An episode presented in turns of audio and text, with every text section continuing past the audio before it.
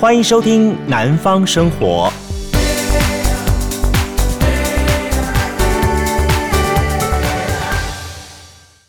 嗨，大家久等了，欢迎收听这一集的《南方生活》。在这一集《南方生活》那些年我们办过的活动当中，我们要带着大家一起跟着台南美食去征服香港，哇哈哈，非常的厉害。好，台南的美食堪称是台湾一绝，更可以说是整个亚洲甚至整个世界当中硕果仅存一个非常特别的存在。为什么那么说呢？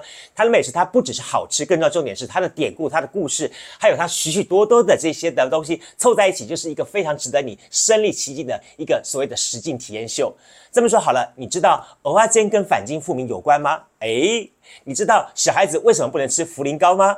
你知道鱼的菲力是在三百亿的虾米所在呢？好，都在今天的南方生活节目当中，我们将带给您非常精彩内容，欢迎大家一起跟我们来分享，一起来收听今天的南方生活那些年我们办过的活动。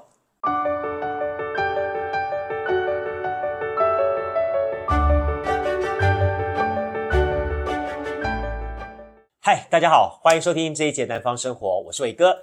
呃，在上礼拜节目当中，带着大家到香港去感受一下高雄人到香港去与所不同的这个 power 级的哈，非常具有 power 级的一个行销的这个城市能力。那看我们还把高雄人还把这个五月天啦，把花妈，把林建岳啦，把各路人马全部搞齐了啊，还叮叮车这样子，搞得非常轰轰烈烈这样情况。这个呢是高雄到台南呃，高雄呢到这个香港呢去行销的一贯的这个做法哈，跟那个呃海派作风。那么。高雄的一墙之隔，哈，这个台南呢，台南到台到香港去行销又是什么样的内容呢？我告诉大家，果然不愧为古都，这个台南人到香港去行销呢，就是完完全全一派这种大家闺秀的典雅风范。当然更不了不得的是说，台南也提出他们三大的要素，就是什么？就是这个美食、老街。好，跟浓浓的人情味。好，那也很巧，也非常的高兴呢。大概是在二零一五、一六、一七的连续三年的时间呢，我们当时就跟台南市政府观光旅游局，那么在这个王石思局长的这个领导之下呢，我们跟台南的这个一票的旅游业者呢，一起到台南的哈，一起到香港去进行相关的这个美食的行销。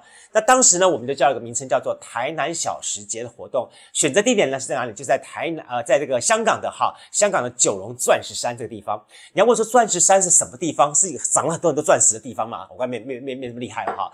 钻石山的这附近的一个站很有名的一站，就是香港的黄大仙庙，这样知道吧？哈，像最有名的拜拜的地方哈，它就在黄大仙庙这附近的地方。那这个这个地方的社区也非常非常的人口集中哈，呃，堪称为是这个台北的好像是一个民生大社区这样的感觉，是集中非常非常多人口。所以呢，那么这一次呢，交通部观光局也就跟台南市政府这个观光旅游局特别结合了台南在地的这些伴手礼业者啦、美食业者啦，好，一起到台南。好，一起到这个香港呢，来进行相关的行销工作。呃，这一去呢，可以说是相当的了不得不得了。怎么说呢？就听我这细说分晓，跟大家来聊一聊哈。呃，我不晓得大家对台南美食了解多少。其实说到台南美食，真的是五花八门，非常非常多。而台湾之所以说美食小吃天堂的，也无外乎是因为说台南的美食盖五名啊，然后慢慢慢慢推广出去。那台南的美食为什么有名气呢？这也必须要从历史的成绩上来看。那我们细说从头哈，大概在台台湾开台大概三百多年的时间当中，那么特别是在明朝郑成功时代，当时呢，呃，在中国的东南哈闽粤这一带呢，是当时的明王南明王朝，就是在北京的崇祯皇帝已经诶，就是已经呃，这已经挂掉了哈，然后呢，就剩下南明的什么贵王啦、福王啦，哈，什么什么代王什么王一大堆在这这个这个南明这边，当时呢哈就在。这个厦门的这一带的时候呢，那那时候这个明朝郑成功呢就支持了一个这个明朝的明末的一个王，然后呢，同这个随着他呢永历皇帝哈，随着他呢就哎迁迁迁迁迁迁到台湾来了，迁到台湾来之后呢，那在这个地方当时呢也因为他跟着这个皇朝过来，所以当时在包含闽粤那边很有名的一些厨子啦，好厨师啦，好或者是一些能够做皇家菜的人跟着就过来了。那么来到台南之后呢，他们就在这个地方呢开始落地生根，帮皇家做菜。但随的，当然呢，因为随着当时明朝这个被清朝给败亡之后呢，那么这些人就没头路啦，没头路变成什么？只好散落到民间，到民间呢来做美食。那也因此你发觉说，台南的美食有几个特色。第一个，哎，讲甜，好，比较甜一点。为什么讲甜呢？一方面是说它本身的哈，本身在闽粤一带，像什么汕头啦、汕头啦、潮汕啊这一带，或者是呃福建这一带。福州这样，他们本身的口味当中比较偏甜一点的内容，但是在另一方面的话，也是以前来说的话，乌鸡郎好，在顶把顶香蜜收在一起时候，哈，在坑胆瓜藤，好，那味道的口感更不一样，也代表着我们身份地位的象征。那么三角狼加里狼狼狼狼狼那个盐巴哈，就是才要咸咸咸的，加拉长那个那个保存时间嘛哈。然后呢，也因为这样的情况呢，慢慢就把带到台湾来，刚刚好台湾自己本身产糖，所以呢，也就从那台南地方开始慢慢慢慢向外发散。你会发现，全台湾各地方也只有台南地方的那个口感口味哈特别甜，对不对？那我要告诉你说，其实不只是台南台这个地方有甜味。我记得我后来我怎么在做这个活动的时候呢，我们到了这个马来西亚槟城，马来西亚槟城的地方呢，它也是华人聚集地。那他们所谓的娘惹娘惹，就是爸爸是华人，妈妈呢是马来人，好娘惹娘惹这样情况。那他们的美食呢，也跟台南很像哦，也是偏甜的口味哦。啊，为什么这样子呢？就是当初当初这一票子人，好这这一票子人，他们共同的在闽粤这一带呢出海。出海了之后呢，他们一个向东走，一个向南走，好，这边叫外移民。然后向东走呢，就是往台湾走；那向南走的话，你就开始往什么越南呐、啊、马来西亚啦、好新加坡这带走。特别是在马来西亚这带落地生根下来，他们集中在一起，就是现在形成形成现在的槟城文化。那之后我再跟大家聊聊聊，我们在台南到槟城去做行销的时候，你发现说槟城娘惹菜跟台南台南菜之间怎么样子求同投异，异中求同的味道很有意思。那我这些讯息资料呢，是来自于哈我们陈静怡老师的啊这味道。嘿，等一下跟大家来看一下啊这味道这本书哈。那这本书也非常非常有意思。当然在另一方面呢，我们也跟大家来讲一点，是说当时的很多的这些厨师厨子。就来到了台南之后呢，然后他们会做这种办大宴桌。那么回到了民间之后呢，没机会办了，怎么样情况呢？你刚才呀，第台南哈五节个那个宴王宴王宴王，这个宴宴王的宴宴席呢哈，又分为什么天子宴、王爷宴啊？不是说你是天子，我是王爷，他是天后，不不不不讲的哈。在台南哈，他们的神明庙宇帮拜拜，都说有所谓的庙跟庙，或者是王爷，或者是神明彼此请吃饭的时候，然后呢，他们就会做出那一桌一桌的饭菜，而那一桌一桌的菜呢，你会发现说，通常他们从早早做好之后呢，会非常的极尽是美丽之人士，然后很雕巧的人士，他放好在那边之后，会有神明桌，是由神明请神明吃饭的宴王宴王这样宴王宴这样情况。然后呢，这里面呢，完全就是符合当时的，好，当时的这些什么，呃呃，这些皇家的这个做菜情况。但因为呢，老实说，我们一般人、平常人，我们吃不起，也不能吃，所以呢，我们就说拜拜的时候吃。不当时我据说了哈，也是因为说做这东西。某或多或少也是希望借由展示手艺来怀念他们的明朝的这样情况，但是呢又怕这清朝呢，哎大兴文字狱在抓抓人这样情况，那意思就说说万家就在宴王，哎宴王是神明请神明吃饭，普通人不可以吃的，所以我们做的很呃有 class 这样情况哈，哎这也是很有意思一个台南自己美食的一个一个情形哈。当然，这些人呢也慢慢慢的，因为到了民间，他们也开始把他们一些家乡的小美食开始来转化，转化之后，也开始带到了民间，让大家开始尝到了这些美食美味。我举个例子来说好了，呃，台南有很多的美食，像米糕啦、蛙粿啦，啊啊，还有那个蚵仔煎呐，啊，还有很多很多的这些甜食，什么东西的这样子。你发现，特别是我要讲一个例子好了，诶，我就讲这个例子，来，蚵仔煎知影无？哈，蚵仔煎好，大家都知道蚵仔煎对不对？但你知道蚵仔煎为虾米？为什么中间爱夹几个呢？嘿，当然啦，有的蚵仔煎好不会只打一个蛋，还有什么双蛋蚵仔煎对不对？但是一定会至少打一颗蛋，不会说你蚵仔煎里面一颗蛋都没有，变成一坨太白粉煎，对不对？没有这样的情况对？为什么？你刚怎样？你知道吗？哎，我告诉你。这里面还还隐藏了一个很特别的风俗跟习俗，四个字，我不晓得到现在你吃蚵仔煎，当你在吃到这碗蚵仔煎的时候，在开始夹起来的时候，看到那个蛋的时候，你会有想起什么念头？你心里念头第一个说说啊，很营养，很好吃，很美味，很很很巴拉巴拉巴拉，你会兴起这四个字吗？哪四个字？反清复明，怎么样？你会想起在吃蚵仔煎的时候，会想起反清复明这四个字吗？你要问说说伟哥，什么时代了还反清复明？我告诉大家，真的，我们吃蚵仔煎来对抗黑能，因为本身目的就是为了反清复明。哎，这话话怎么说呢？话说从头当年哈，呃，郑成功他带了大家那些官兵们哈，鹿耳门登陆台湾之前，他们是从哪里？从厦门、福建那一带过来，对不对？厦门、福建本身就有流行到美食，叫什么？牡蛎煎。你如果现在去什么 Shorter 啊，或者是 TikTok 啊，或者是这个 YouTube 上面去找的相关的影片的话，你看了大陆那边哈，一大堆仿蚵仔煎的，但是仿的就是似是而非、五不像的。为什么呢？因为基本上我们就是一个根本不同点，立足点在这地方。因叫牡蛎煎，关叫蚵仔煎。啊，牡蛎煎、蚵仔煎有啥物无共诶？最简单的不同点是，因是，人家说啊，姐牡蛎煎蚵仔毋就是同同同件物件，是是一个同个东西，但是最大的不同点就是。因就是将刚好哒哒哒，他们蚵仔那个牡蛎煎煎起来就好像一块饼的感觉，好，你知道吗？就好像一块一块饼，那个有点像是在地瓜地瓜的汤汁或者是太白粉汤汁，然后跟蚵仔加葱，好弄成一坨，然后煎的干干干的，切切切切切这样子。然后更恐怖是，你知道吗？他们配的那个配料哈，是撒胡椒啦，还有再配什么？呃，甜面酱。真的，我们在台湾，我们什么时候吃过蚵仔蚵仔煎配甜面酱了，对不对？但是我跟你讲说，真的，我真佩服是，我不晓得是我们台湾这边过去的，后来过去的朋友们教坏了我们的这个福建的朋友们，还是怎么回事？就是真的，我在厦门吃到的牡蛎煎，真的有吃到加甜面酱，加什么加什么寿司，加什么沙茶酱，加什么乱七八糟的，真的有这样的情况。说到沙茶酱之后，还有一个另外一套很有意思的美食故事，我之后再来跟大家聊。那今天呢，我们先来聊聊纯粹的台南美食这一块。好，蚵仔煎，蚵仔煎，蚵仔煎，蚵仔煎为什么加起来能能能到底为什么是跟反清复明有关呢？你刚怎样？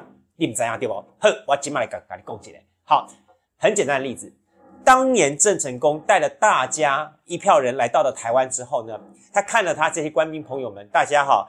面黄肌瘦的，看了大家的民众啊，怪艰苦，足可怜呢。无变哪呢？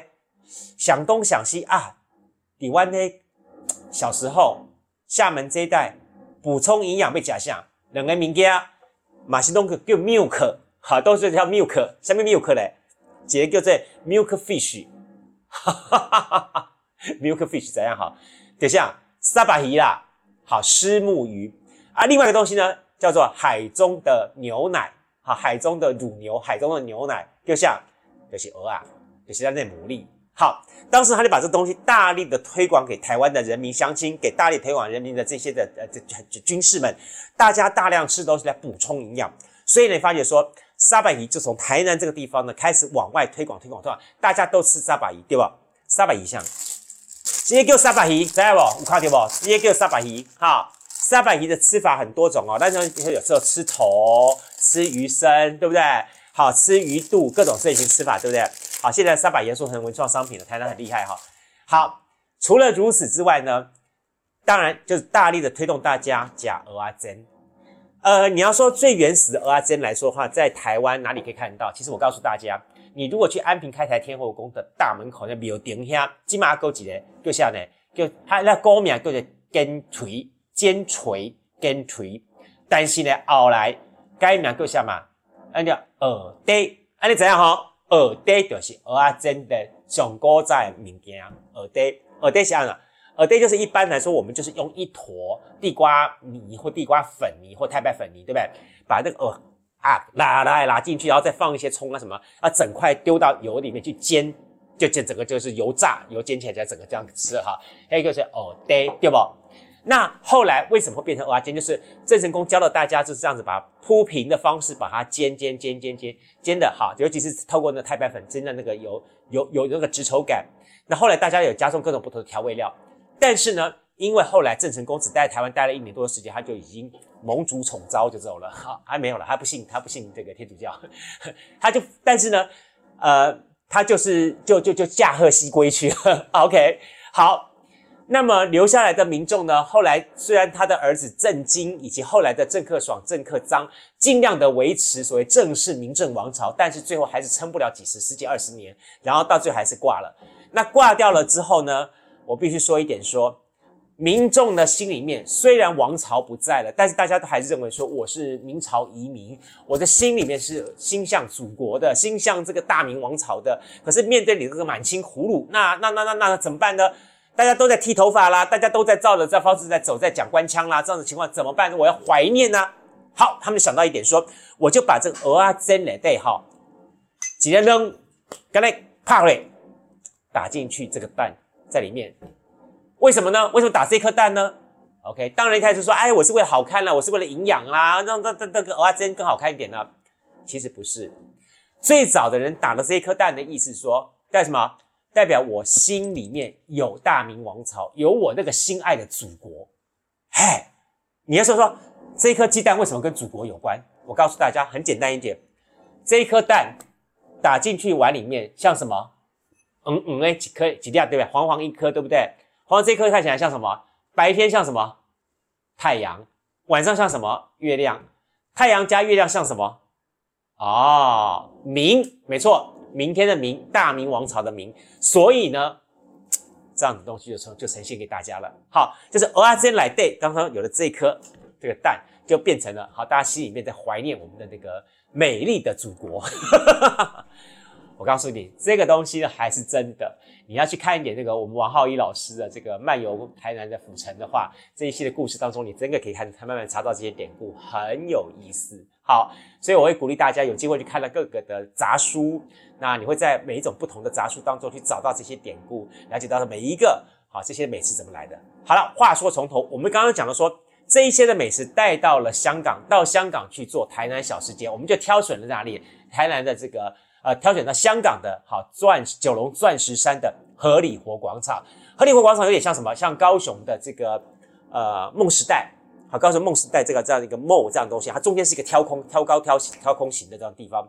那呃，或者是说这么说好了，你如果去去去台南，哈，台南也有这个地方叫做呃现在的好，现在现在新的这个台南的这个广场也是一样，也也叫什么什么什么时代、呃，也是差不多梦梦时代广场上这样的东西，也在在这个位置上地啊，然后也是挑空中间挑空的地方，然后呢，这地方算是蛮蛮蛮蛮高蛮扩大的，于是呢，他们就把这个活动呢集中在这地方。当时我记得第一梯次去的时候，大概有找了差不多十几、二十几家的这些的美食业者去，所有你想得到的美食，在代表台南美食业者全部都在其中。比方说碗粿啦，好，比方说蚵仔煎啦，比方说茶叶蛋啦，好，比方说你所有想象到的东西，我我自己后来去查了一下，那当年哈第一届第一届好第一届是我们是二零一五年的。呃，六月十三号到十四号，好，这两天我们去的。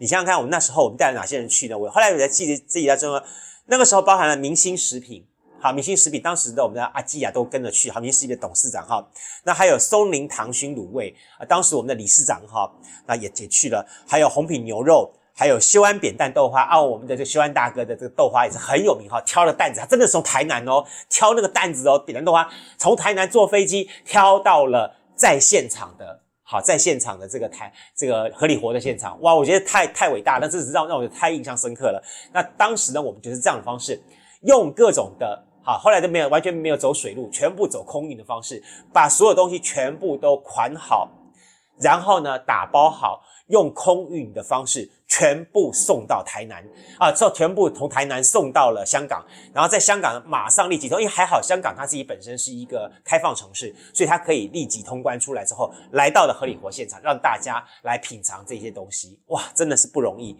我觉得真的是我很佩服这个王石思局长啊，还有那时候的呃庭君，好叶庭君，好这几位，还有碰桂妈啦、陈崇仪科长这些，真的是超级厉害的哈。那你想想看哈。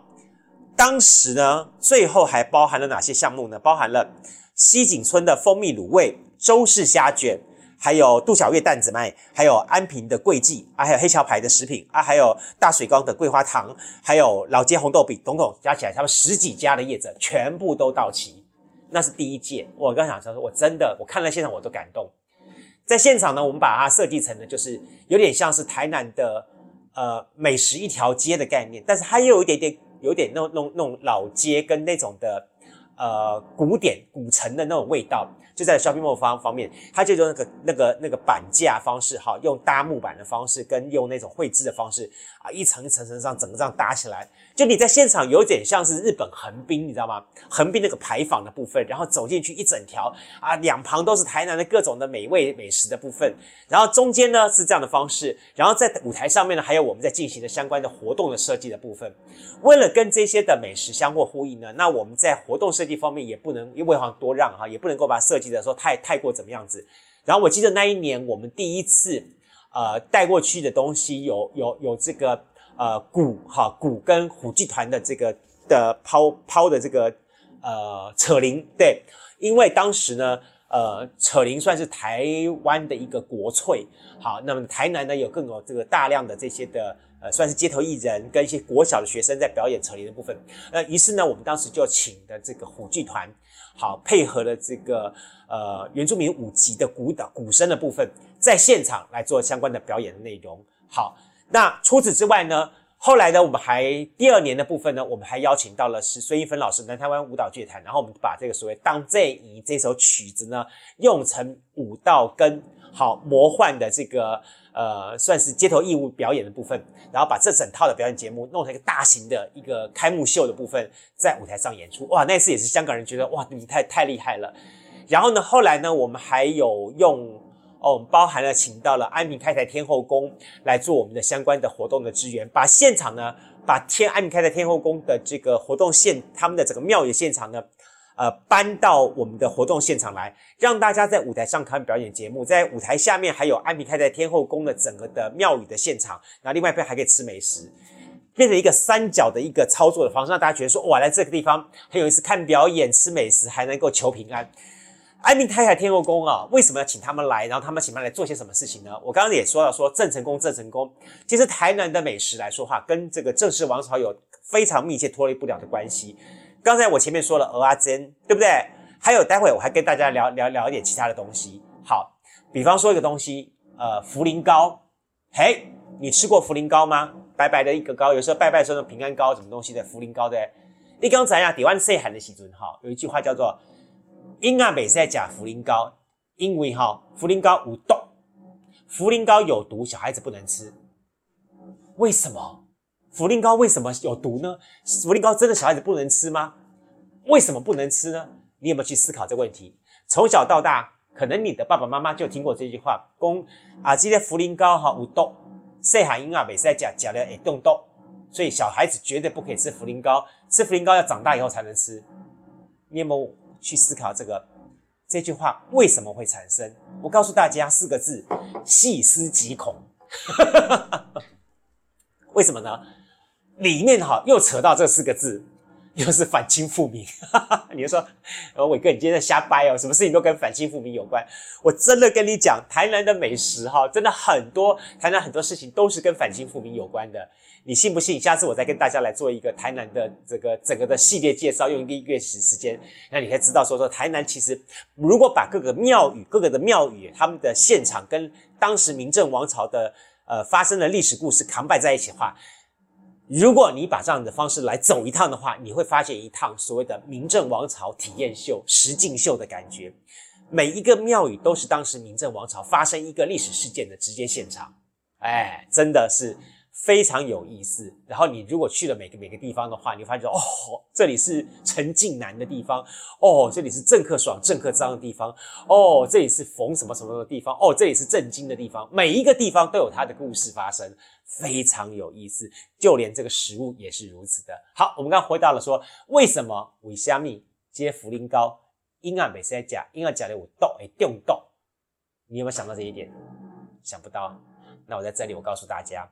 为什么茯苓膏有毒？因为当时，其实当时在明朝的时候，明朝郑成功的时候，他除了把官兵带过来来开垦，来来来来把这个荷兰人打走，然后开垦这块土地之后，他另外带进台湾的一个很重要的组织，它是一个 under table 的地下组织。什么组织呢？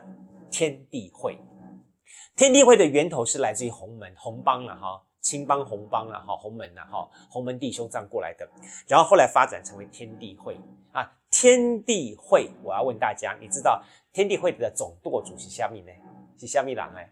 我告诉大家，就是陈近南呐，好，又称要称叫做陈永华，好，他一个名字叫陈永华。那陈近南是谁呢？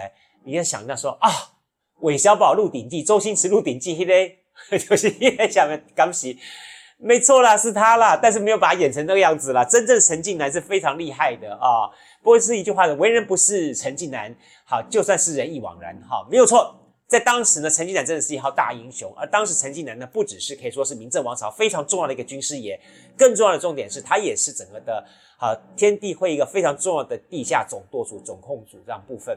所以你现在在哪里？当时陈近南有嗯的家就是现在台南的永华宫，你知道吗？拜拜的永华宫这个地方。所以呢，大家呢如果去台南的话，你去孔庙，孔庙的。对面有一个牌坊，那个进去他知道进去有一个永华宫拜拜的地方，那个地方就是当年陈近南陈永华的老宅，他的家就在这个地方，只是后来变成了一座庙宇。好，这个刚给给大家另外一个实境秀啊，很有意思。好，那么为什么说好？为什么跟大家说说说这个吃着茯苓膏，哈，吃着茯苓膏，哎，就就小孩子不能吃呢，会有毒呢？因为当时哈，天地会在明政结束之后。然后呢，他们潜藏已经从台面上潜藏到底下了，地底下组织嘛。那为了好营运这天地会，还能够走街串门，到处去打探消息，到处去沟通消息。当时呢，在民间有三个行业的人呢，几乎哈被被都有赋予这个机密间谍 spy 的工作。哪三种人呢？第一个，N N G 追追混哎，胭脂水粉的。好，为什么他们挑担子卖胭脂水粉？所以呢，他只能在什么地方呢？只能够在好我们很重要的地方，都要把胭脂水粉挑到人家闺阁当中，让人家的小姐挑胭脂水粉，对不对？好，所以呢，当时卖胭脂水粉都是那种花旦，他们叫做不是唱戏的花旦。好，他们这样人这种人呢，他们基本上是要把胭脂水粉呢。挑挑挑挑挑挑到人家大姐大小姐的这个规格当中，让他去挑。你要这个水粉，你要那个什么东西？好，他在帮他做脸啊，做什么东西这样东西？好，就像现在的做 SPA 啦，好，或者是做这个微经整瓷啊、微整形啊，什么东西一大堆这样东西。但是呢，他们把这东西挑到这个嘿规格去的目的是在于说，他可以到里面去探听消息。尤其是一些清朝大官的这些大这些大小姐的闺阁里面，他挑进的时候，他可以借由跟他们在卖胭脂水粉的过程当中，偷偷的观察，哎，他们这个大官家里面的状况，也可以偷偷去打听一些交换的消息，尤其跟什么奶妈啦、什么大丫鬟啦、大丫头啦，让互相的交换讯息，这是一个重要的一个行业。好，第二个行业是什么行业？来答剃头塞，因为这个这个最当然最早的时候，你知道吗？最早的时候。在呃，你看我们像现在看什么《甄嬛传》啦，看什么《如懿传》啦，哈，这个男生一个月亮头的东西啊，还还算 OK 啦。告诉大家，没有这回事，没有这回事，没有这回事。我讲三次，为什么呢？当时在清朝乾隆以前，所有的清朝，因为当时满清刚入关，要求大家剃的月亮门不是剃现在一半的，后面还有一个大脑辫子，看起来好像很斯文，还算是有点造型的。No，在以前来说，真的是剃光光，有一撮一撮。这样子头一撮毛，这一撮毛啊，这边是全头光的，真的是一撮毛。他们叫牛尾巴啊，男生真的是都秃成这样子东西，用这样的方式，然后所以他们三不五时就就要就要叫这种剃头匠到家里面去把这个头剃一剃剃剃，刮把刮刮毛刮好。当然，剃头匠上门的目的是干嘛？除了帮你在做料理这个理理容之外呢，更多重点就是打探消息、传递消息，这是第二种类型。第三种类型的人，什么类型呢？就是这个卖糕点、卖吃食的人一样的，他们就是嘛，到什么厨房啦，哈，跟这些的下人啦、厨娘啦、厨师啦，好，彼此走动啦，好，听消息、打探消息，什么东西的。好，在这过程当中，有一点很重要一点是，他们要传递消息的时候，是吧？茯苓糕，是吧？茯苓糕吃过吗？一层一层一层一层白，然后中间来锁抹一些什么红豆啦，或者是什么桂花甜浆啦，再一层一层叠叠叠叠起来，对不对？有点像我们吃现在的千层糕，对不对？很像这样这样概念意思。那为什么小孩子不能吃呢？茯苓有什么问题呢？是不是吃那个土茯苓哈？土茯苓呢，小孩子吃了会中毒呢？啊，小孩子要解毒这样呢？不是，很简单的概念。茯苓糕的里面它藏了秘密要传递的资料讯息，了解哈？为了怕小孩子一嘴巴吃下去，然后吃出这个字条出来。好，然后到时候说妈妈妈妈，这是什么东西？然后这一下子把这个秘密给搞露出去。所以呢，就是叫小孩子不能吃茯苓膏，避免小孩子哈发生这个状况。他把这个重要传递的讯息一口咬下去，变成一个字条出来，那不得了了。好，就大家都被抓掉了。好，茯苓膏在当时呢是有这样的传递秘密通道的用途，所以也就因此说小孩子呢不可以吃茯苓膏，怕小孩子吃茯苓膏有毒。这样了解了哈。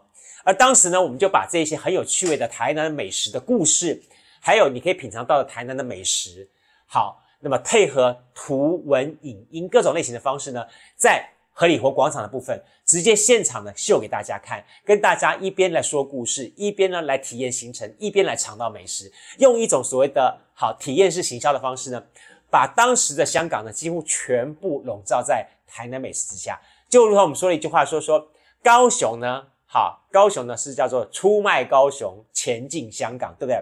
那我要告诉大家。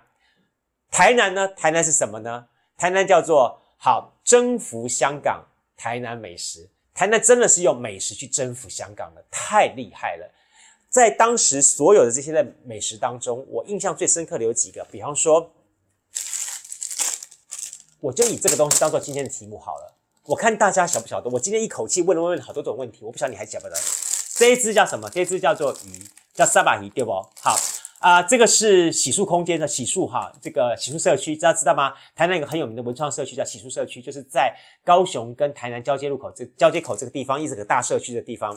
那这里地方的阿嬷呢，就在洗漱级的部分呢，他们做了很多所谓的小鱼包，好，这些很可爱的小鱼包，那包含了有鱼头啦、鱼头包啦，或是鱼身包，这种叫做沙巴鱼包、鱼身包，哈，鱼整条鱼的鱼身包，啊，这个东西呢，非常的具有好。这个大家的这个热爱喜爱的这种情况，好，那当时呢，我们就邀请到了一家的美食，好，来自于北门的，但是这次好，那这次也有获得这个米其林的入选，好，这个长营好海味屋，好长营海味屋，我们大哥，呃，他就带他的这个好鱼的这个沙巴鱼的料理来到现场跟大家来分享，哈啊，然后呢，另外我们还邀请到的是台南的沙巴鱼女王，好，我们卢静怡卢姐。好，那么她也带她的这个沙白鱼的饺子来到香在现场跟大家分享。说到了沙白鱼饺子，我告诉你，她在现场卖一只一一一一一颗一颗饺子卖多少钱，你知道吗？我记得好像不晓得是好像是五块还是六块钱，这个这个这个港币，你知道吗？一颗饺子，但是呢，他带过去的沙巴提饺子一扫而空，卖得非常好，因为大家很喜欢吃，而且香港人没有吃过，觉得好便宜。厉害吧？好，厉害吧？好，那我们卢姐就那一次很成功的用虱目鱼的水饺来行销了台南。我刚刚讲了一点是说长营海味屋，而当时呢就带了这沙巴提当中有几个特别的美食来跟大家分享。第一个黑面，你刚怎样？下面叫做鱼面，鱼面就是将好鱼背脊这块肉叫鱼面，好鱼柳鱼鱼鳞好鱼面。好，这一条这这个地方叫一酿，那这个地方呢，好用煎炸的方式呢，配下酒来吃哈，特别好吃。好，这也是只有台南人特别的一道美食，叫一酿。好，这是沙白鱼商身上当中的一个很特别的美食，一酿。再来黑桃，黑桃台南人喜欢什么？就是比方用一些这个酱油啊什么东西炖炖炖炖黑桃来。假天比对吧？很好吃，但是我们很多的这些巴色崩的地方有吃到的黑桃，对吧？再来黑多，好鱼肚的这一块黑多，好，我们这三个地方喽，黑面、黑桃、黑多，对吧？好，还有一个地方你可能没有吃过，我觉得我也刚好来考考你，呃，你有听过菲力吧？好，我们知道菲力牛排，对不对？菲力牛排，你知道沙巴鱼也有菲力吗？沙巴鱼的鱼菲力在哪里呢？你知道吗？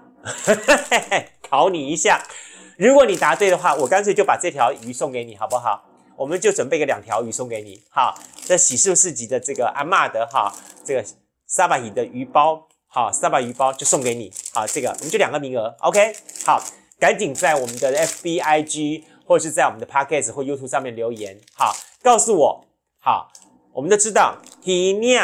鱼头，还有沙白鱼多，这三个物件啊，还有个地方叫做鱼菲力，沙巴鱼菲力，鱼菲力是几对嘞？告诉我一下。其实，在台南哈，懂吃的人除了吃刚才这几个地方之外，还有一个东西只有台南自己本地才有。本来我们要把这东西要当时要从台南运到香港，让香港人来尝，但是实在是怕新鲜度的问题，怕它吃坏肚子。但因为在台南本地尝起来是很新鲜，所以敢吃。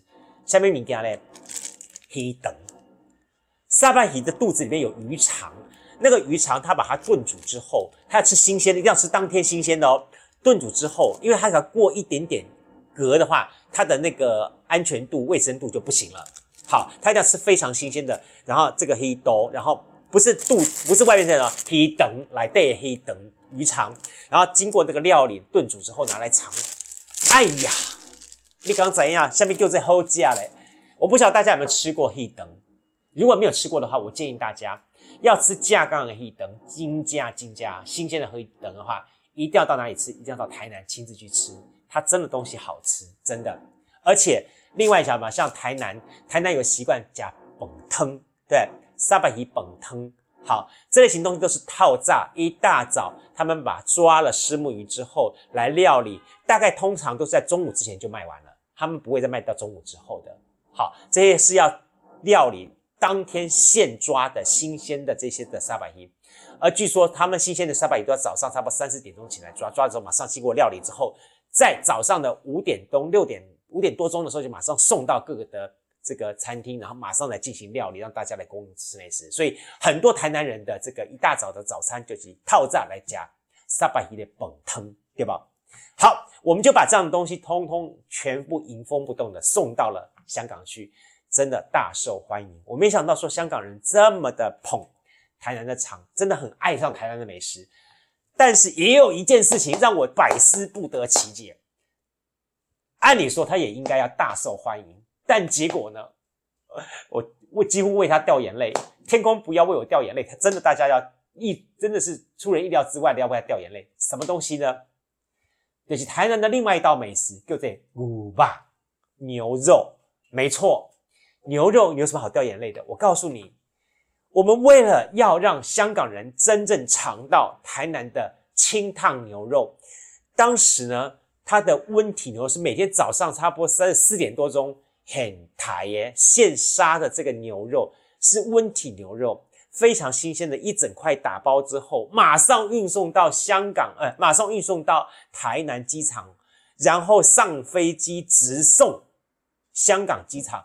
在早上，因为我们知道是在十一点半开始活动进行嘛，他要在早上十一点钟之前从台南送飞机飞到香港，再到香港过关之后，马上送到我们现场的合理活活动的现场。你知道那个过程，那个字紧张，那个字急凑，因为它本身就要靠新鲜这两个字，而且还是温体的，花了多少的功夫跟精神，但终于把它挑战完成了。这中间真的是克服很多事情。然后把它沿路送送送送送到了香港，然后让大家在现场直接吃清汤牛肉。唉，真的，前面花了这么多的功夫，结果香港的朋友我们觉得很奇怪，为什么我们现场的虱目鱼水饺都卖完了，我们清汤牛肉还没有卖完呢？而且左等右等，这个也卖完，那个也卖完了，怎么我们清汤牛肉还有这么多碗卖不完呢？后来才知道说，原来。香港的朋友，他们对于牛肉汤的概念是在于炖煮，懂吗？就他们习惯是一种中药炖煮的方式来吃牛肉。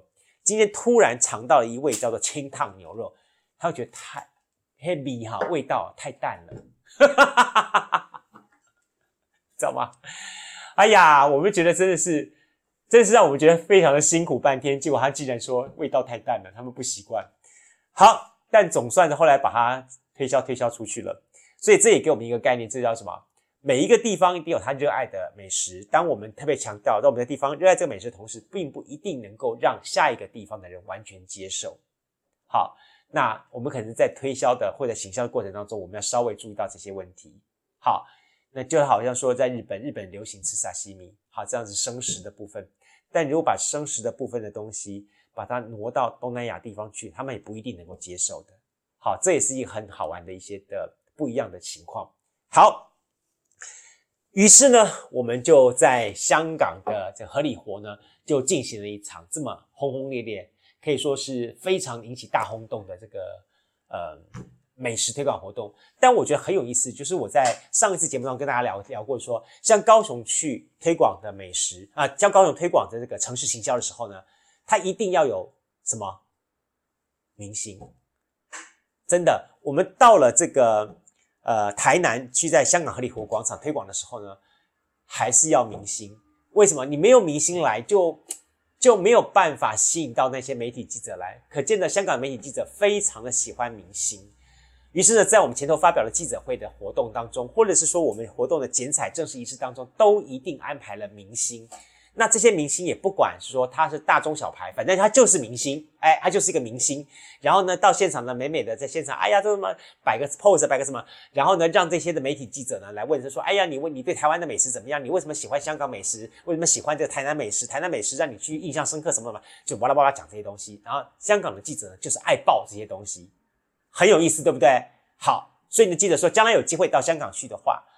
做活动的话，做行销的话，要吸引香港记者来，就是也要也要这两个东西，明星，不是明星食品哦，或是明星食品那个明星哦，是明星，真的是明星，要请到这些的艺人明星来，这是没有办法的事情。OK，好，那么其实除此之外呢，这个台南哈还有很多很多可以在这个呃我们的合理活现场讲的东西。刚刚我讲的一点是说，我们的开台天后宫，对不对？我为什么要介绍开台天后宫？就是当时开台天后宫，它是郑成功从妈祖当时的梅州梅州妈祖庙迎奉过来的这个真正的皇家祭拜的这个神明。好，在台湾神明分这个几个呃寺庙大概分几个情况。好，那通常叫做称寺的，就是佛家的；好，称庙大概都是道家的，或者大概是这样一个简单的分法。好，那当然又有分为阳庙跟阴庙各种不同情况。那为什么安平开台天后宫，它会被称之为叫做官方祭祀的第一家庙呢？很简单一点说，你想想看，明朝的之前是哪个朝代？元朝啊，啊元朝没有啊，元朝没有没有，元朝信的是是是这个密宗喇嘛教啊，所以他们没有没有这样神明，没有带拿带到台湾来啊，所以真正的。好，神明祭祀到台湾来了，也只有明朝，因为郑成功的因素，而郑成功当时代表的是明朝的皇家正朔，对不对？好，那当时他为了要攻打台湾，收复台湾，所以呢，他就特别跑到了妈祖当时的梅州妈祖庙，梅州妈祖岛，当时跟的梅州妈祖祖庙。正殿上面的三尊神像，妈祖、大妈、二妈、三妈三尊神像，拜拜说说，因为呢，我现在要到台湾来发展了，那我们怕把您呢留在这个梅州的地方呢，到时候这个清朝的俘虏哈打进来之后呢，呃，这个让让让您蒙尘哈，所以呢，我就把您请下来，跟着我们的这个大船哈一起来攻打好的台湾，希望你保佑我们攻打台湾这个顺利。而当时呢，就保卫请了这三尊妈祖神像下来了，OK，就一起到台湾，台湾就下来了。然后妈祖神像在台湾正式落脚之后呢，他们就在安平的地方呢，成立了一个草庐啊，也就是当时还没有正式一个庙，一个草庐，然后把这三尊神明放进去，好，三尊妈祖放进去啊，成为大家一个这个信仰祭祀的地方。而后来就结了正式盖了盖了庙起来。那而它也变成是明明朝郑成功官家官方正式。好，奉塑认定来拜拜的地方，意思说这是官方官家来祭祀祭典的地方。好，跟一些什么开机啦、开台啦什么的那个那个定定义是不同的。它这个是官家官方来正式拜拜地方，就如同在台南的大天后宫。好，大天后宫那个妈祖的神像呢，那个妈祖的香火呢，就是从安平开泰天后宫这里延伸繁衍过去了。而大天后宫也是。清朝的正式官家祭拜的妈祖庙，好，为什么不是在安平的呢？因为那实际上是明朝的，那清朝来了之后，当然就就就把仪式过去，就是在大天后这个地方来祭祀官家。所以你看到明朝的时候祭祀拜的官家拜的妈祖庙呢，是安平开台天后宫；到了清朝的时候呢，就是在大天后宫来拜了。这两间有点不太一样，但是他们的香火是一脉相承的。好，我们回到了刚才说的说安平开台天后宫。那当时他的三尊妈祖神像在在清朝过来的时候呢，哎，我要讲一点哦，他们的神像本身呢是宋代的宋代神像，那它叫做软身妈祖像。软身妈祖神像就是说那个手脚哈是是用那个竹篾藤藤笼啊藤跟竹来编的，所以他们的手脚是可以动的。好，你看一般的我们神明神像就是这样顶扣扣这样子，就是一尊这样的造型，这样那就不能动了。他们的妈祖神像的来对也是在叮当哎，是关节是可以松动，所以它会像人一样穿成一层一层一层这种服装上上去，所以他坐正在那地方，实际上是像是一个真的人这样情况这样子妈祖神像。而当时呢，好，当时呢，就是后来清朝来了之后呢，就想说梅州祖庙的神明三尊就给你请回来啦，那怎么可以祖庙没有神明祭这个正正正座呢？就要求说要把这三尊的神庙，这三三尊神明呢，给请回去这个梅州祖庙。那安平地方人士就就就就不甘心了，说不可以啊，怎么可以这样的方式呢？但是呢，又跟祖庙人一番争执之后，反正就达成一个协议说，不然这样子，我用那种跋杯的方式，请跋杯，哈，就台湾人最喜欢跋杯。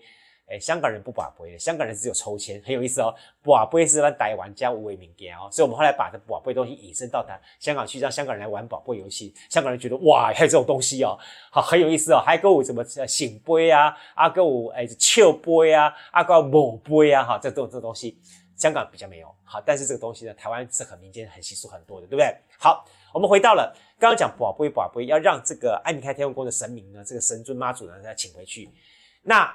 安平的人就开始有点调缸哎，说说你要把我们妈祖神像请回去，哎塞！但是我们妈祖有点不太一样，怎么说呢？第一个东西，你要被跋杯对吧？跋杯塞爱跋几百杯，要连续几百个允杯，好同意好驾驾杯，才可以把妈祖神像请回去。某几百杯，连续几百杯哦，没塞。第一点，第二点嘞，六块就几块米，就像哇。伊个物件本身呢是陶瓷的，你讲阮家的跋杯杯，不是竹的，不是木材，不是木头的，不是这个这个这个这个这个竹做的东西。我们是什么？我们是用这种的碗瓷，我就要用这个碗瓷来跋杯，跋五杯才可以，而且要一百杯。哇！我要直接讲说，这实在是不太可能的事情，对不对？陶瓷的东西，你请把杯一打下去，掉了一定破掉啊！怎么可能还能够连续一百杯？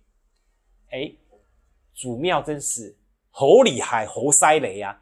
他真的就是对的，好神明去诚心祝祷，真的就用瓷碗连续把一百杯。大妈同意下着下下来上船要回去，大妈下来了，二妈回同意回去了。三妈在拔拔拔拔到一这九十九杯的时候呢，安平的人民就哭了啊！妈，终于有你被登基啊！那么叫我被冲下来，我们这里怎么办呢？大家全部跪下来，哀鸿遍野，跪成一半，哭成一天。那这个时候怎么办呢？第一百杯的时候，他一拔下去的时候，现场一片哀声隆隆啊！哎，说也奇怪，那个妈祖娘娘那个杯啊，就从地上啪一下上去了。你知道吗？那庙的庙宇上面有一个横杆，对不？好，横杆那个地方，横杆东西东西插的木头对，它就弹到地上之后，砰一下，你想哪哪有这种神话故事？它就真的是神话故事，真的就发生了。好，当宝贝人打到地上的时候，这个碗，这个碗呢是两个碗哦，弹到地上之后，它能够弹上去之后，附带卡在那个梁上面，而且卡上去之后就不动了。所以第九十九杯，第一百杯算成还是不成呢？没有了。所以我的三妈就留下来了，只有大妈、二妈就回祖庙去了，三妈就留下来了。而现当时的三妈妈祖娘娘，就是现在的安平开台天后宫正殿的那一尊大妈娘娘的像，就是她。因为后来的二妈跟三妈的塑像是清朝后来再塑的，然后再来原上的方式做上去的，真正的。当时郑成功请回来来到台湾的那一尊大妈、二妈、三妈的三妈神像，就是现在正殿的那一尊大妈神像。所以你看，说说每一年呢，三月三的时候呢，这个安平太太天后宫都会帮这个妈祖娘娘做整个瓦沙啦、喂盐鸡啊什么的。那个故事我们等到下个月的时候再来跟大家聊，因为呢，我们在过去的时间我们也做了非常多非常多有关于这些宗教方面的活动，所以我准备在三月份的时候跟大家来聊一聊。那今年我们办过的活动当中，在宗教活动这一块有哪些活动？那三月份活动来跟大家聊，太多太多太有意思的东西跟大家来分享了，也太多太多灵异故事了，跟大家分享。如果你喜欢听灵异故事的话，下个月当中，你有很多很多这方面的故事跟大家来分享。好，那我们刚才讲的说，这个三妈就留下来了，好，就变成了今天的这个安平开泰宫的这个大妈的妈妈祖神像。呃，这个妈祖呢，她当时有多么灵异呢？你知道吗？在当时的呃日据时代，在日据时代快要结束的时候，当时美军丢了很多炸弹来轰炸台湾，对不对？那特别是在安平的外海，当时七股安平外海这一带也丢了很多炸弹。但是很有意思，就是当时很多炸弹就明明看丢下来之后，但是就是被风吹偏了，还是怎么样子？这这个弹呢就落到了外海去。诶，为什么这种情况呢？你当时气急阵风嘛，这么行这么灵灵灵验的事情啊！而且这个风是从台湾的内部向外吹，把这炸弹吹得偏移掉到外面去。为什么呢？据说当时有大家看到这个云雾当中，天空当中有一名穿着红色衣服的女子，然后骑着白马。用她的斗篷在沿路在拦了，沿路把那个那个炸弹掉下来的拦拦了，转转转，然后往外往外伸，往外伸，然后所有当时炸弹呢就不会掉进台湾本岛，而偷偷掉到外海去，就没影响到大家了。这么一个神秘的故事很有戏的话，大家只说啊看嘛，看看了就没有。但是后来当然也要马上要验证，大家就想这是谁呢？他就说啊，一定是妈祖娘娘。为什么呢？当时因为好，因为这个炸炸轰炸的因素，而在失火的因素呢。当时的那个妈祖娘娘的像呢，已经被从这个神殿哈镇神殿移到外面的草庐来来。那草庐接棚的时候，他们就看妈祖娘娘，因为当时他们是软身妈祖，妈祖娘娘是是还有用三寸金莲，用缠布缠起来，再套那个绣花斜金莲这样子啊，真的是神殿的官人。那你要想说说，妈祖娘娘是神明、神殿菩萨放在那个地方拜拜的，那怎么可能有什么有什么不一样的东西？我告诉大家。当时大家就把那妈祖娘娘的三寸金莲拿下来，然后呢，他们竟然发现一地东西，它的那个缠脚布哈，缠脚布哦，上面有汉字，有意思吧？没有，没有，没想那不神明就是像啊，怎么会有汉字？我告诉你，真的是有汉字，那缠的布还现在还留的，真的是有汉字，就说好像那个妈祖娘娘她出去跑了一趟之后，然后她流了脚上的汗，然后留在那个裹脚布上面。更有意思的是说，他那个鞋子好像拿起来之后，里面还有什么？不只有汉字，还有砂石，那土沙的砂石在里面。哇！大家瞬间就觉得说妈祖娘娘实在太神了。所以我就讲说，每一年三月三，帮妈祖娘娘碗瓦妆、换装，还有 换衣服，还有这个三寸金莲小脚的换换新鞋子，是件非常重要的事情。而各个信众也能够说我我贡献那个三寸金莲，让妈妈祖娘娘这个这个这个换换换的鞋子，也是一个很大的功德。那那一次呢，我们就去帮这个台南市规划这场活动的同时，我们想说要把天后宫能够哦移到香港来重原装重现，但是我总不能把妈祖娘娘的圣像夹回来了，哎，工程太大了。那我要想什么方法呢？后来当时我就想了一个概念说，那这样子，我们就要把妈祖娘娘的那双的绣花鞋请到现场来，哎，然后我们在现场用输出的方式呢，创造了一个。妈祖娘娘的圣殿，好，什么像啦，什么怎么供器啦、礼器啊，全部都有。但是在正中央的部分，我们就供奉的是这尊妈祖娘娘的这个三寸金莲绣花鞋，在这个地方。然后呢，大家呢就是请用跋杯的方式呢来跟大家哈来做呃呃这个这个呃请求，好来做呃这个互动。那请什么呢？就是请这个东西。好，嗨，看到吗？这个就是妈祖娘娘的这个钱母。香港人也很爱赚钱，也很爱，很爱，非常爱。所以呢，当时呢，他们就是用这个钱母的方式，好，这个钱母东西，我们就做一个钱母，让大家呢在现场用跋杯的方式呢，你可以好把这个妈祖娘娘的钱母跟这个小卡片请回去，来跟他们结缘。哇，当时简直香港人乐翻了，非常爱这东西。你有没有爱呢？有爱的话，你可以来跟我们索取一下，我还有很多，好，我可以寄给你，没关系，这个限量不，我们完全不限量。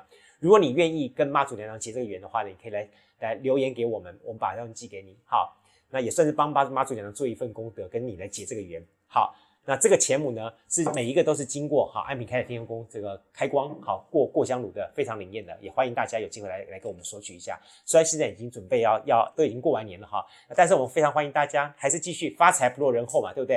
然后马上就三月份了，就是妈祖娘娘要要要过生日了。这个很好的一个结缘方法，如果你需要的话，你跟我们讲，好，那我们就就给你把东西寄给你。但是我刚刚讲的是说，好，这个的文创商品不要忘记喽。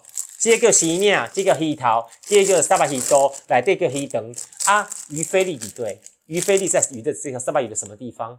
赶紧好，在我们的这些的社群媒体上面留言，那我们就从中抽出两位，我把这个送给你。好，把条这条三把鱼上上火力虱目鱼包，我们洗漱社区的洗漱级的这条鱼，好，非常有意思，对不对？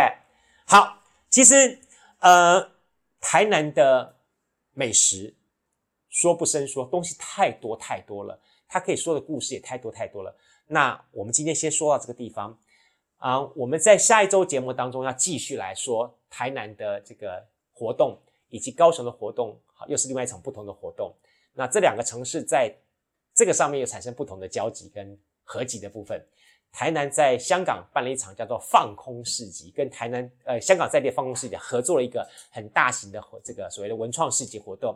而高雄市呢，就是真的是我们把高雄市的所有的这个大精华呢。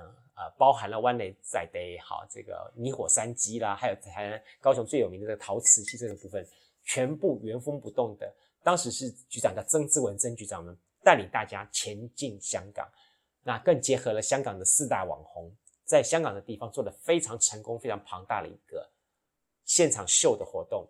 那那场活动到底怎么样情况呢？我们在下周节目当中呢，再来跟大家来说这个故事。OK。今天的活动当中呢，跟大家来分享了，台南用美食来征服香港的故事。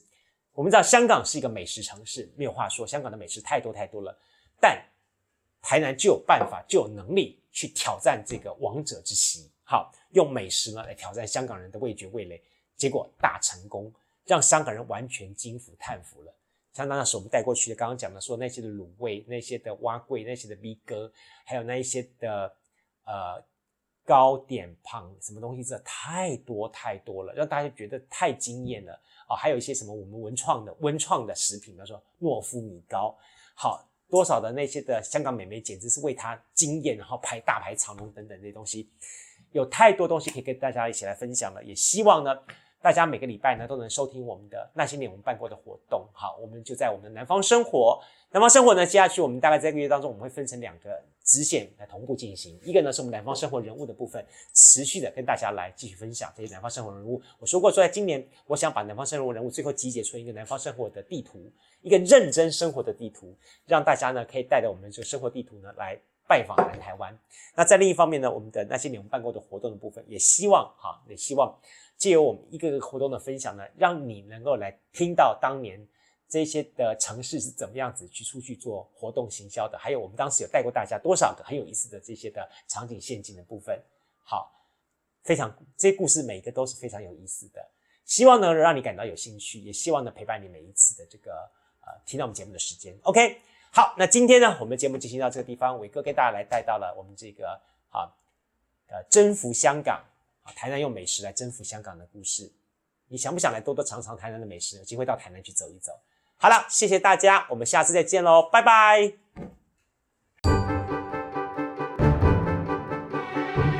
加入南方生活，勇敢选择过生活的开始。欢迎关注南方生活 Spotify，以及按赞、留言、分享脸书粉丝团。南方生活，我们下次再见。